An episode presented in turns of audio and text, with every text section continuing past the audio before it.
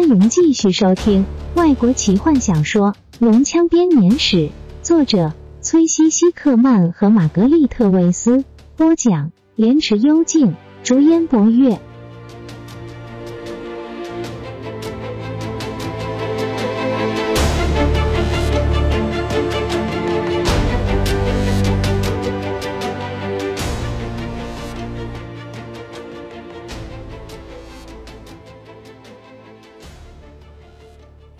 群飞龙，雷斯林走到他哥哥身边说我相信至少有五只。：“龙。”马奎斯塔大吃一惊，有那么一瞬间，他颤抖的手紧抓住栏杆，转过身发号施令：“满帆前进！”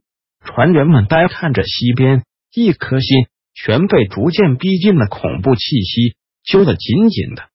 马奎斯塔满脑子想到的只有这艘心爱的船。他提高音量，再次重复了一次命令。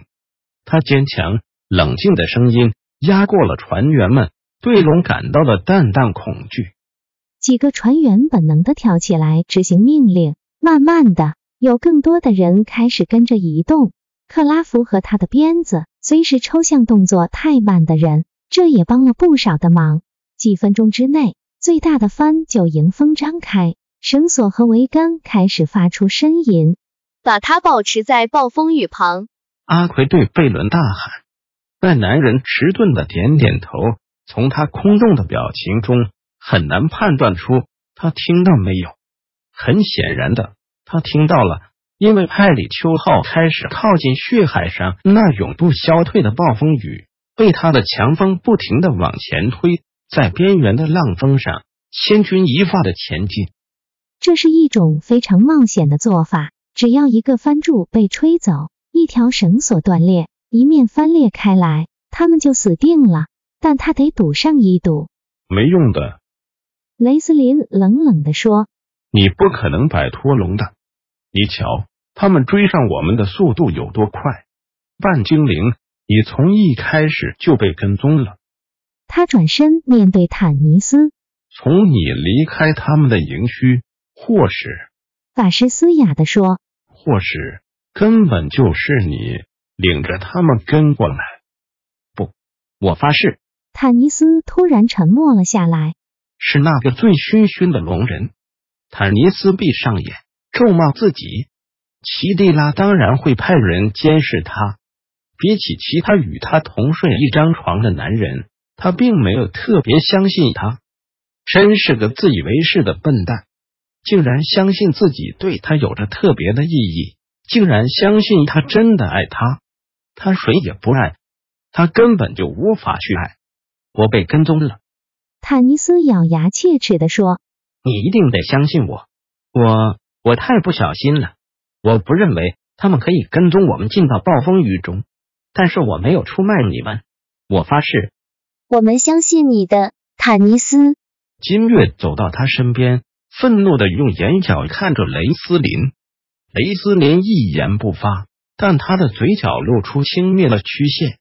坦尼斯避开他的眼光，转而专注的看着那些龙。现在可以清楚的看见那些巨兽了，他们看见了那惊人的一展，在后方摆动的长尾巴，闪着残酷光芒的爪子，悬在巨大的蓝色躯体之下。其中一个背上有骑士，马奎斯塔一眼对看望远镜，神情凝重。一个戴着有角面具的骑士，一名龙骑将。卡拉蒙不安地说：“每个人也都知道。”那样的描述代表着什么意思？大汉阴郁的看着坦尼斯，你最好跟我们说实话，坦尼斯。如果龙骑将以为你是他麾下的军官，那他为什么要大费周章的跟踪你，甚至亲自出来追捕你？坦尼斯结结巴巴，正准备开口，但话声却被一阵模糊不清、痛苦的吼叫声给淹没了，一阵混合了恐惧、怒气和愤怒的叫声。和野兽那么类似，每个人的注意力都从恶龙的身上移开来。那是从舵手的方向传过来的。众人把手放在武器上，转过身去打量着声音的来源。船员们停下了手边的工作，克拉夫完全静止不动，听着这阵声音越来越大，越来越让人恐惧。他的瘦脸上露出惊讶的表情，只有阿奎保持镇定。贝伦，他喊着，开始越过甲板。他的恐惧突然间让他理解了他现在的想法。他跳跃过甲板，但一切都太迟了。贝伦脸上露出疯狂、害怕的神情，闭上嘴，看着接近的恶龙，然后他再度尖叫。这阵嚎叫声让牛头人的血液也为之冻结。在他头上，翻译保长欲破之时吃满了风，绳索和帆柱都拉得紧紧的。整艘船承受着极大的风力，几乎要跳过迎面而来的浪头，尾巴留下一道白色的泡沫。但恶龙仍然越飞越近，阿奎几乎已经要跑到贝伦身边。这时，他突然像是受伤的野兽般不断的摇头，用力扭转舵轮。不可以，贝伦！马奎斯塔尖叫道。贝伦突如其来的举动让这艘小船猛烈的转弯。差点沉进海底，船身不断的震动着。这艘三桅船的最后一个桅杆承受不住这样的压力，啪的一声折断了。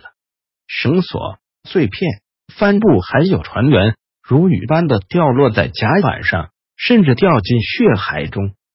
克拉夫一把拉开阿奎，把他从倒塌的桅杆底下救出。卡拉蒙则一手抓住雷斯林，将他推倒在甲板上。用身体护住他，让那些杂物不会打到他虚弱的身体上。船员们都跪地走上甲板，或是撞上货舱。众人可以听见甲板底下货物松动的声音。每个人抓住绳索或是任何可以支撑的东西，无助的看着贝伦驶向地狱之路。船帆如同鸟翅膀般的不停拍击，绳索松弛下来，船身无助的漂浮着。虽然这位技术高超的舵手看来有点疯狂，但他毕竟是个水手。他下意识的紧握住舵轮，不让它失控。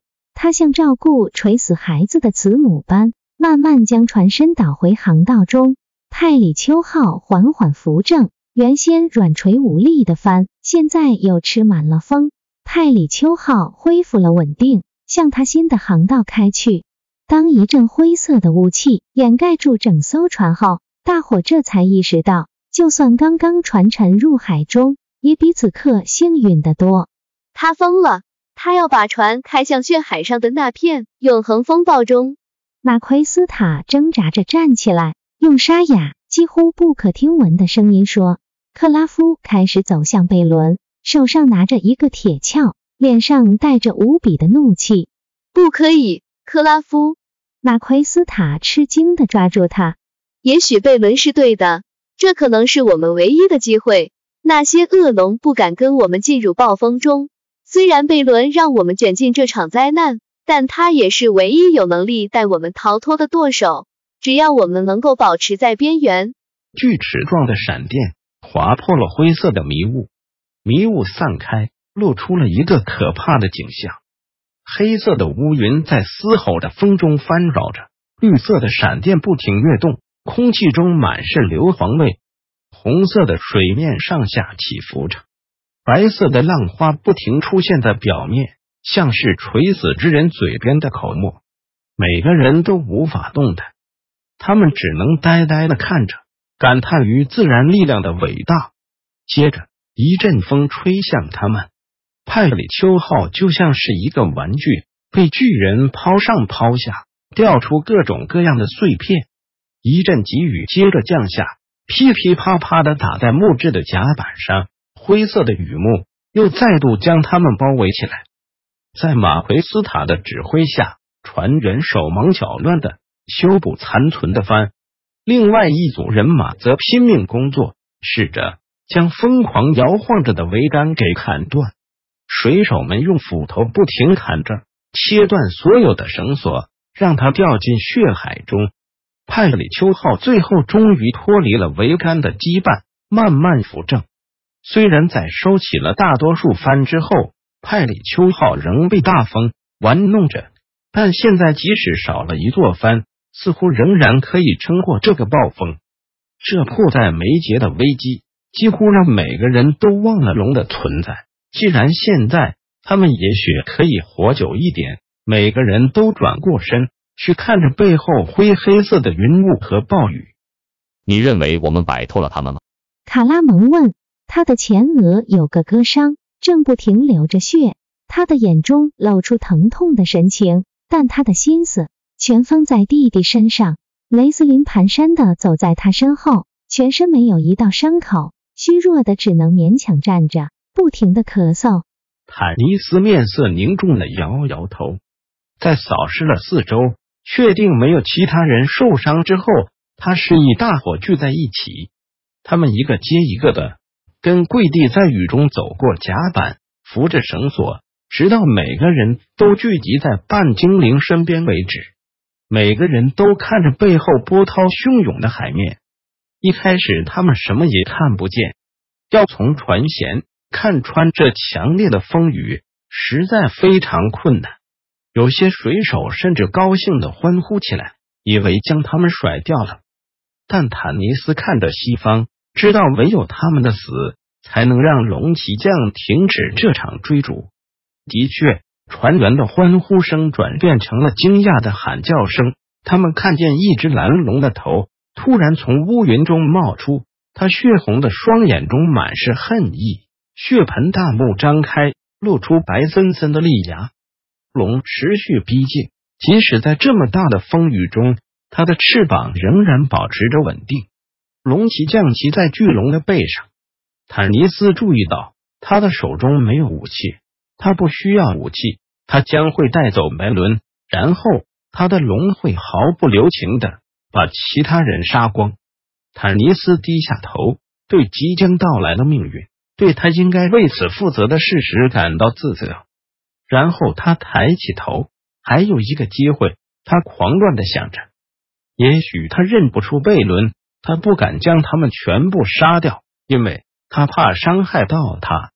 坦尼斯转过身，看着助手，仿佛出神，也在跟他们作对。希望破灭了。那阵狂风将贝伦的衣服吹开了，即使在这灰蒙蒙的风雨中，坦尼斯也可以看见他胸口的绿宝石越来越亮，比天空中的闪电还要耀眼，变成暴风中明显的标志。贝伦没有注意到这些，他甚至没有看到那只龙，他的眼光只看着眼前的暴风，慢慢的将船往血海深处开去。只有两个人看见了那绿色的宝石，其他的人都无法将视线从头上的巨大生物移开，在河龙所带来的强烈恐惧挣扎着，就像几个月前一样。坦尼斯看见了那颗宝石。龙骑将也看到了，金属面具后的双眼被吸向那颗发光的宝石。随后，龙骑将的眼光和站在风暴肆虐的甲板上的半精灵眼神相遇了。一阵突如其来的强风袭击那只蓝龙，他轻微的摇晃了一下，但骑在他背上的龙骑将眼光丝毫没有移动。坦尼斯从他褐色的双眸中。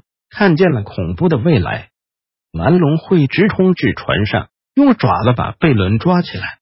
龙骑将会享受这胜利的片刻，然后他会下令蓝龙将他们全部杀光。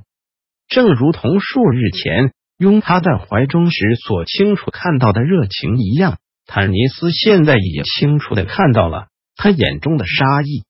龙骑将目光没有离开他片刻，他举起。